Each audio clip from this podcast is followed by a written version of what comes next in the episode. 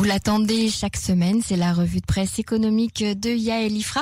Elle est avec nous en ligne. Bonsoir Yael. Bonsoir Emmanuel. Comment allez-vous? Ça va bien, ça va bien dans l'ambiance euh, très très particulière euh, qui règne en ce moment à la Knesset. Euh, on attend, on attend. On attend de voir ce qui va se passer effectivement. Alors Yael, on, a choisi euh, trois sujets ce soir qu'on souhaite développer. le premier sujet, on va encore parler de, de shopping, hein, puisque comme tout le monde sait, les centres commerciaux sont, sont encore fermés, Ikea également, et pourtant il y a quand même des grandes surfaces, on va dire, de d'objets cadeaux, d'objets pour la maison, etc., qui qui cartonne pendant cette période très très spéciale oui, alors écoutez, c'est un petit peu particulier. Il se, produit en ce moment euh, en Israël un, un phénomène qu'on peut appeler euh, l'arnaque à la vente euh, de produits vitaux, puisque ce qu'on appelle les produits vitaux, les produits de première nécessité, sont évidemment, comme dans tous les pays du monde, autorisés à la vente. Et donc, ça veut dire qu'en Israël, on peut évidemment ouvrir si on est un supermarché ou une pharmacie ou encore un magasin euh, qui euh, fournit des produits d'entretien pour la maison, ou encore un magasin qui fournit des produits euh, pour la téléphonie et les ordinateurs. Mhm. Donc ça, ce sont les magasins qui sont de première nécessité. Donc ça veut dire que ça exclut évidemment les magasins de vêtements, les magasins de jouets, les librairies, etc. Euh, et que donc en principe, eh bien, on ne devrait voir ouvert qu'un certain type de magasin. Or, euh, ce qui fait vraiment florès en ce moment, on peut dire qui cartonne, pour le dire de façon un peu plus familière, ce sont évidemment tous ces magasins que l'on appelle les stocks. Et effectivement, lors du premier confinement, moi je me souviens que je m'étais étonnée de voir que, alors que tout était fermé, le Max Stock était ouvert et ne désemplissait pas. Eh bien, tout simplement, il faut qu'en principe, euh, la plus grande partie de l'activité du magasin soit à des produits de première nécessité. Mhm. Et donc, en tout, euh, en tout cynisme, ces magasins de stock ont euh, créé des rayons dans lesquels ils ont ajouté bah, des produits d'entretien, des chocolats, des lessives, euh, toutes sortes de choses qui ne sont pas du tout, ne ressortent pas d'habitude de leur activité, puisque ce sont des magasins qui vendent généralement des articles de maison, de la décoration, euh, un peu de jouets, mhm. mais c'est généralement des magasins à bas prix, quoi. Et donc c'est comme ça qu'ils ont pu rester ouverts. Alors pourquoi? Parce que en fait, le ministère de la Santé est celui qui fixe les normes euh, donc les, euh, les règles, euh, les magasins qui ont le droit d'être ouverts ou non, mais ensuite, ils n'attribuent pas de licence ou de permis aux magasins comme ça peut se faire dans un pays bien organisé. Simplement, le magasin se définit ou ne se définit pas comme étant vendeur de produits de première nécessité, et ensuite, c'est à la police de faire le ménage. Vous imaginez un petit peu, euh, Emmanuel, hein, euh, que c'est la porte largement ouverte aux abus. Il y a eu, euh, donc là, je vous ai parlé de Stock, mais il n'y a pas du tout que Macstock. Hein, ce sont tous les stocks qui ont exploité cela. Également, le Mashbir, la grande chaîne de magasins, le Mashbir, qui avait fait partie de la grande protestation, vous vous souvenez, mhm. de la fin du premier confinement, à réclamer des, des indemnités à l'État, à menacer de ne pas rouvrir. Alors là, pour le coup, lui, près de ses caisses du Mashbir, il a entassé également toutes sortes de produits dit de première nécessité. Et puis, comme ça, tranquillement, il a ouvert. Et en fait, une fois de plus, on se retrouve avec ce même genre d'attitude qu'on voit toujours en Israël, du genre ose un peu me fermer. On n'imagine pas la police, enfin on n'imagine pas, bah si, on devrait imaginer la police comme elle devrait rentrer dans les écoles euh, ultra-orthodoxes qui sont ouvertes contre la loi. Elle devrait également rentrer dans les magasins qui ne sont pas des magasins de première nécessité et mhm. les fermer. Je rappelle que quand même en France, il y a eu il y a euh, deux semaines un scandale national puisque l'État a décidé de fermer les librairies et que par conséquent, on a décidé d'interdire aux grandes surfaces de vendre des livres, on en avait déjà parlé. Au pays de Galles, idem, au pays de Galles, de, près, d'Angleterre, le Premier ministre, euh, qui fait partie du Royaume-Uni, le Premier ministre a décidé d'interdire aux supermarchés de vendre tout produit qui ne soit pas de première nécessité, à obliger les magasins à bâcher les rayons. Eh bien ici, c'est exactement le contraire qui se, qui se produit. Donc je suis presque un petit peu étonnée, Emmanuel, étant donné, quand on parle beaucoup de notre ami euh, Arel Wiesel et de son sens du commerce, le groupe Fox, mhm. que chez Fox, tout d'un coup, on ne voit pas les magasins s'ouvrir et que à l'entrée de Fox, il y ait des lessives, des chocolats, euh, et puis, je sais pas moi, des chargeurs de téléphone. Donc en fait, c'est quand même très gênant. Parce que pendant ce temps-là, bon là, les magasins de rue ont certes rouvert, mais à l'époque où euh, pendant tout le temps, où, enfin Maxstock n'a jamais fermé depuis le début du corona. Mhm. Sachez que depuis donc Maxstock a été racheté euh, en euh, 2017 par le fameux groupe, le fameux fonds d'investissement Apax dirigé par la fameuse David Cohen dont j'ai largement parlé dans, mon post sur sur Depuis, Maxstock a fait gagner à Apax 1 milliard de shekels. C'est pour vous donner une idée de la rentabilité. Hein. C'est pas le petit magasin à 3 francs, hein, euh, Maxstock. C'est devenu un groupe énorme. Euh, il est coté en bourse, son action a bondi et donc effectivement il y a une exploitation assez éhontée euh, d'un trou dans la législation, de la non volonté de faire respecter la loi. Et donc, pardon, dans l'article dont je me suis inspirée la journaliste du marqueur a fait un tour dans un immense Macstock de plus de 2000 mètres carrés qui se trouve à Richon et Sion. Oui, ce que je n'ai pas précisé, c'est qu'en plus, pour les magasins de rue, il y a une limite de clients à respecter. Vous savez, pas plus de 20 clients à la fois dans le magasin. Mais pour les magasins de première nécessité, ce n'est pas la même loi. C'est donc un client pour 7 ah mètres carrés. Absolument. Et donc dans ce fameux max stock de Richard Etienne dont on a, dont ils ont pris l'exemple pour pour l'article, mhm. on peut faire entrer jusqu'à 400 personnes. 400 personnes en même temps. Emmanuel, dans le magasin. Absolument, il fait apparemment 2500 mètres carrés. Donc vous vous imaginez, euh, je ne vais même pas imaginer les profits. Il paraît que ça ne désemplit pas du matin au soir. Et ils vendent des meubles. Alors même que bon, on n'est pas les meilleurs amis d'IKEA ici, mais quand même Ikea, on leur a interdit d'ouvrir la semaine dernière. Et ils ont Ikea est à Richon et Sion, juste à côté en plus juste à côté exactement. Et Ikea, en plus, euh, vous vous souvenez qu'il y avait eu aussi un, euh, une petite, euh, petite tempête autour du fait qu'IKEA avait été autorisé à rouvrir après le premier mhm. confinement extrêmement tôt, beaucoup plus tôt que les autres magasins. Bon, bah là, effectivement, Jacob Witzmann n'est plus ministre de la Santé. Et comme on avait expliqué que les, les propriétaires d'IKEA Israël sont des, sont des racistes de Gour, eh bien là, ils n'ont plus les entrées qu'ils avaient au ministère de la Santé. On leur a donc sèchement interdit d'ouvrir. Et, et pendant ce temps-là, au Max on vend des tables, des chaises, du mobilier de jardin, des étagères, mais aussi, mhm. paraît-il, un immense rayon jouet et des livres pour enfants. Alors, quand même, il faut quand même penser aux petits commerçants. Le commerce de proximité, euh, c'est quand même important. Les gens ne voudraient pas que quand ils sortent dans la rue, il n'y ait plus aucun magasin. Il faudrait quand même un petit peu réfléchir. Et aussi, du côté du ministère de l'économie et du côté euh, du, du, ministère du, des Finances, la distorsion de concurrence, c'est comme ça que ça s'appelle. On est en train ici de créer un marché inégalitaire où on permet à des acteurs de s'enrichir, de faire des profits phénoménaux parce qu'ils sont les seuls à pouvoir ouvrir et donc ils captent toute la clientèle. On est en train de tuer le petit commerce qui, quand d'abord les, les, les, commerçants ont, ont, eu énormément de mal, mais sachez que une partie des clients qui ont déjà été perdus ne reviendront pas parce que maintenant, quand ils vont chez, chez, chez Maxstock, là, c'est une espèce de, de, de, monde. Alors bon, évidemment, je ne vais pas m'étendre, Emmanuel, hein, sur la qualité des produits, non, sur leur ça, On en a euh, déjà parlé. voilà, sur les, sur les conditions de fabrication. Enfin, c'est quand même pas normal euh, que la police n'intervienne pas. Euh, il faudrait mesurer le pourcentage de produits de première nécessité. Euh, il faudrait vérifier que ce que ce magasin n'est pas en train finalement de d'agir de, façon illégale. voilà, c'est quand même un petit peu un petit peu énervant. Et je ne sais pas ce qu'il en sera quand tout rouvrira. On espère que quand les centres commerciaux fermés, les canyons rouvriront, les choses reviendront un petit peu à la normale. Mais en ce moment, se passe vraiment sous nos yeux des choses étranges. Complètement, tout à fait, Yael. Alors le, le deuxième sujet on, va parler des banques. Alors les banques, il y a beaucoup de choses à dire. Je pense que ce serait euh, euh, bien qu'on fasse peut-être une émission euh, spéciale sur les banques en Israël. mais là, aujourd'hui, on, s'aperçoit que, les banques coupent en fait l'oxygène aux, emprunteurs, alors que c'est vraiment une période très compliquée. c'est une période où, tout le monde est fragilisé au niveau financier, et donc c'est pas très sympathique de leur part d'agir comme ça. Alors la situation est plus compliquée qu'il n'y paraît. Parce qu'en fait, tout simplement, on a quand même changé euh, enfin l'annonce des vaccins, des différents vaccins, pas seulement un, mais maintenant trois ou quatre ou cinq, dont on sait que dans les dans les prochains mois ils vont arriver. Et puis l'annonce de résultats, malgré tout, euh, pas extraordinaires, mais relativement encourageants pour l'économie israélienne, dont on va parler par la suite, euh, font que la Banque d'Israël, qui est l'acteur principal de, cette nouvelle, de, notre deuxième sujet, parce que je me suis inspirée de plusieurs articles, donc on peut pas dire un seul article, mhm. la Banque d'Israël a décidé que bah, on va passer à une nouvelle phase de la crise du corona.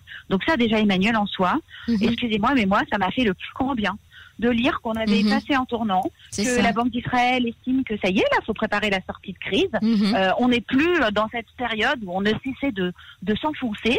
Et donc, la Banque d'Israël a décidé euh, de couper l'oxygène, ce serait plutôt de dire, pour être un peu plus exact, de commencer à sevrer le malade. Vous savez, quand on est sous, sous respiration artificielle, eh bien, à un moment donné, les médecins commencent petit à petit à vous mettre un peu moins d'oxygène, à le retirer un petit peu, euh, de façon à ce que vous puissiez mhm. recommencer à respirer tout seul. Donc, c'est une rééducation, en fait, là, aujourd'hui, du, client euh, de la banque, c'est ça? C'est exactement ça. En fait, il faut comprendre que en Israël, euh, on a proposé dès le début de la crise assez rapidement aux euh, personnes qui ont un prêt immobilier, ce qu'on appelle en hébreu une mashkenta, de le geler tout mhm, simplement, euh, d'arrêter de rembourser mhm. et d'obtenir un moratoire qui d'abord a été fixé à trois mois, puis ensuite à six mois et qui ensuite a été rallongé jusqu'au 31 décembre. Mhm. Il a été envisagé de le rallonger tout simplement, mais le gouverneur de la Banque d'Israël, Anir Yaron, estime qu'il est temps de passer à des mesures qui vont accompagner les ménages vers la sortie de crise. Donc il y a quand même 48 milliards de shekels de prêts immobiliers qui sont gelés au jour d'aujourd'hui. Mais sachez qu'il n'y avait absolument aucun critère. Vous vous souvenez, on en avait parlé, il suffisait d'aller à la banque et de demander de geler le prêt. Mhm. Alors, les conditions n'étaient pas optimales, mais il y a quand même des gens, j'imagine, qui en ont profité, euh, même s'ils n'en avaient pas besoin, pour faire de la trésorerie ou parce qu'ils avaient d'autres dépenses à faire. Euh, or là, la Banque d'Israël euh, va fixer dans le nouveau plan qu'elle veut mettre en place et qui va être annoncé très prochainement, donc je le dis à tous les auditeurs qui ont gelé leur prêt immobilier, il y aura donc un nouveau plan. Donc, il va y avoir des critères. On pourra, euh, alors donc, ce qu'on pourra faire, c'est non pas geler, mais étaler euh, la dette restante. On pourra choisir soit de la repousser euh, d'une d'une certaine période et d'en rembourser une partie variable. Ça veut dire que par exemple le client peut choisir de rembourser 75% ou 50% ou 25% de leur remboursement original, mhm. originel, c'est-à-dire euh, voilà, donc s'ils devaient rembourser 5 000 shekels par mois, ils peuvent choisir de rembourser soit euh, 1000, euh, oh là là, 5 000 shekels, j'arrive même pas à calculer qu'est-ce que ça fait 25% de 5 000, euh, ça fait 12, 1250. Mhm. donc soit ils peuvent rembourser 1250, ou ils peuvent rembourser 2500, ou ils peuvent rembourser 3700 shekels. Mhm, Mais en tout cas, euh, toute la partie qui ne sera pas euh, remboursée euh, dans ce qui sera réduite sera repoussée. D'accord On peut également, on peut choisir de faire ça jusqu'à deux ans.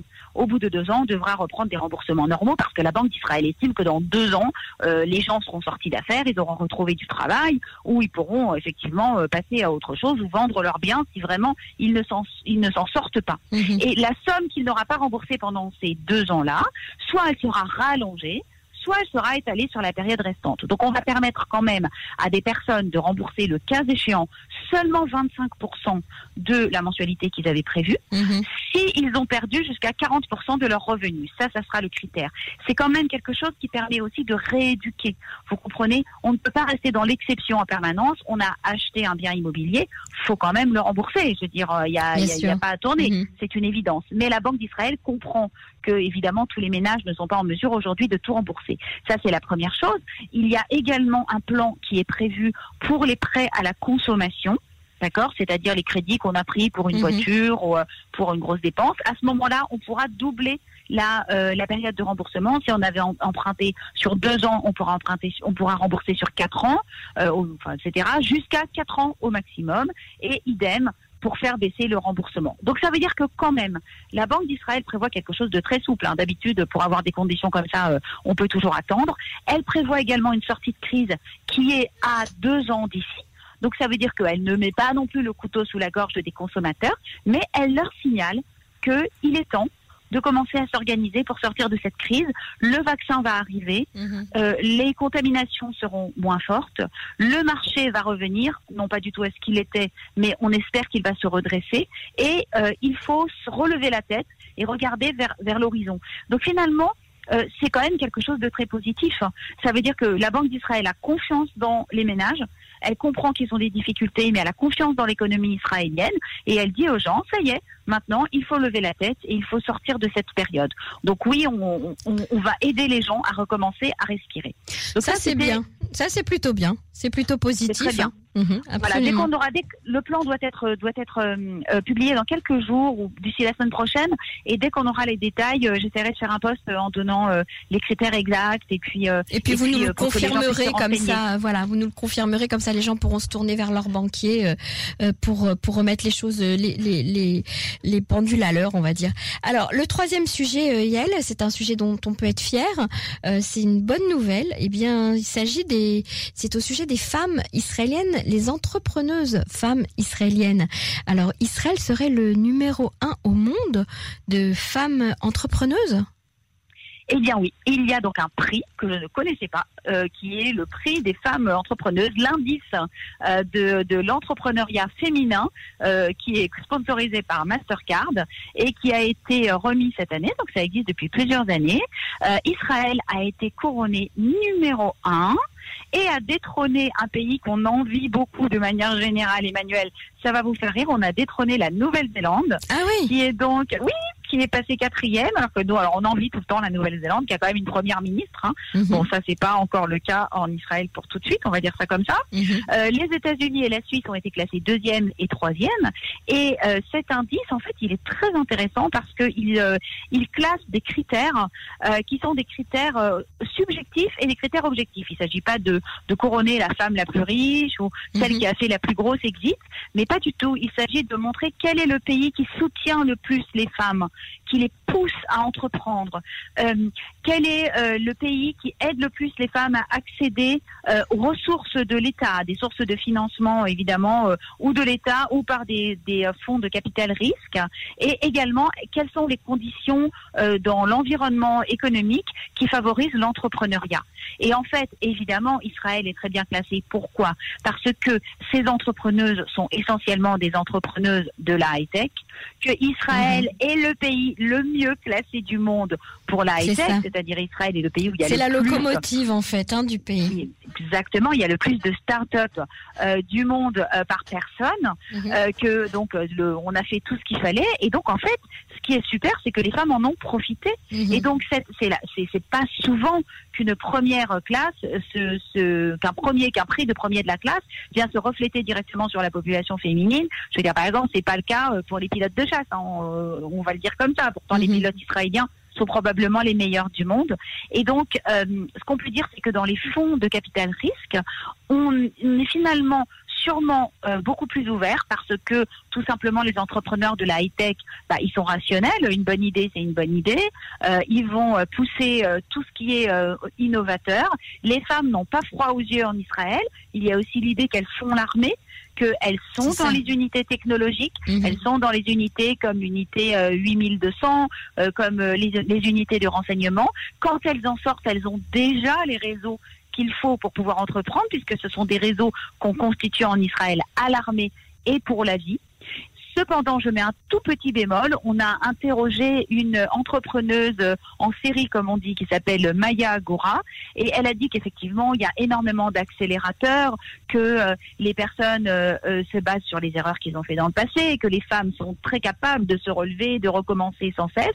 Elle dit que d'un autre côté, en tant qu'entrepreneuse, quand elle, quand on a financé des entreprises à elle par des fonds de capital risque, le board était un board essentiellement masculin Mhm. que ceux qui restent les directeurs des entreprises très souvent sont des hommes et que malheureusement son grand regret c'est que les femmes arrivent très souvent avec des idées innovantes qui concernent la vie de tous les jours, hein, qui Mhm. concernent la parentalité, l'éducation, euh, Mhm. euh, le quotidien et que souvent ces, ces sujets-là vont être retoqués par ces boards qui sont entièrement masculins. Donc c'est encore un encore des progrès à faire. oui. Voilà, mais cette première place, on espère, va nous pousser vers l'avant et va faire qu'il y aura encore plus de femmes qui vont entreprendre euh, en Israël dans les années à venir. Justement, Yael, vous me tendez la perche pour euh, annoncer que vous avez vous-même lancé un projet pour euh, les femmes auto-entrepreneuses, un projet que dont nous parlerons très bientôt sur les ondes de Cannes. Merci beaucoup d'avoir été avec nous cette semaine de nouveau et pour toutes ces informations très importantes. À bientôt, Yael Ifra. Merci Emmanuel. Bonne soirée. Il est 21h57, on va se quitter euh, en musique. Merci d'avoir été à l'écoute euh, avec nous ce soir et on vous retrouve bien sûr demain soir à 21h jusqu'à 22h sur Cannes. Elle était maquillée comme une star de ciné, accoudée au jukebox.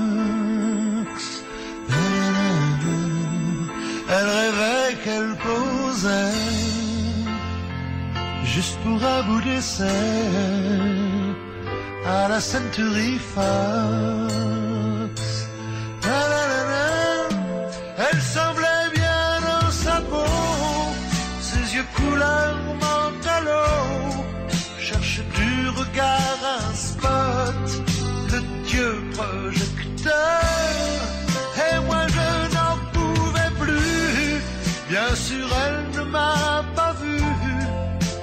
Perdu dans sa mégalo.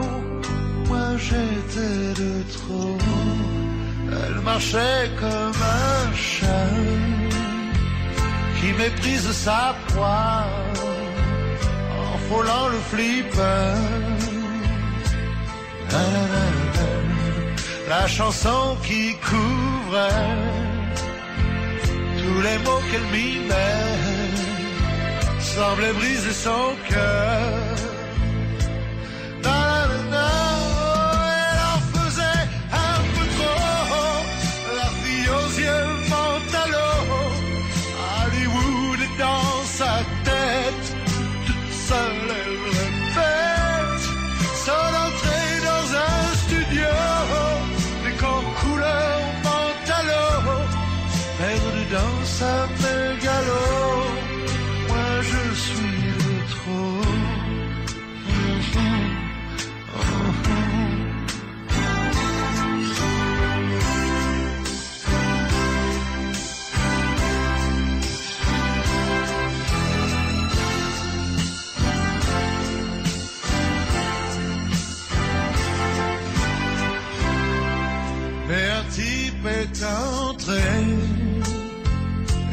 Charme est tombé, arrêtant le flipper.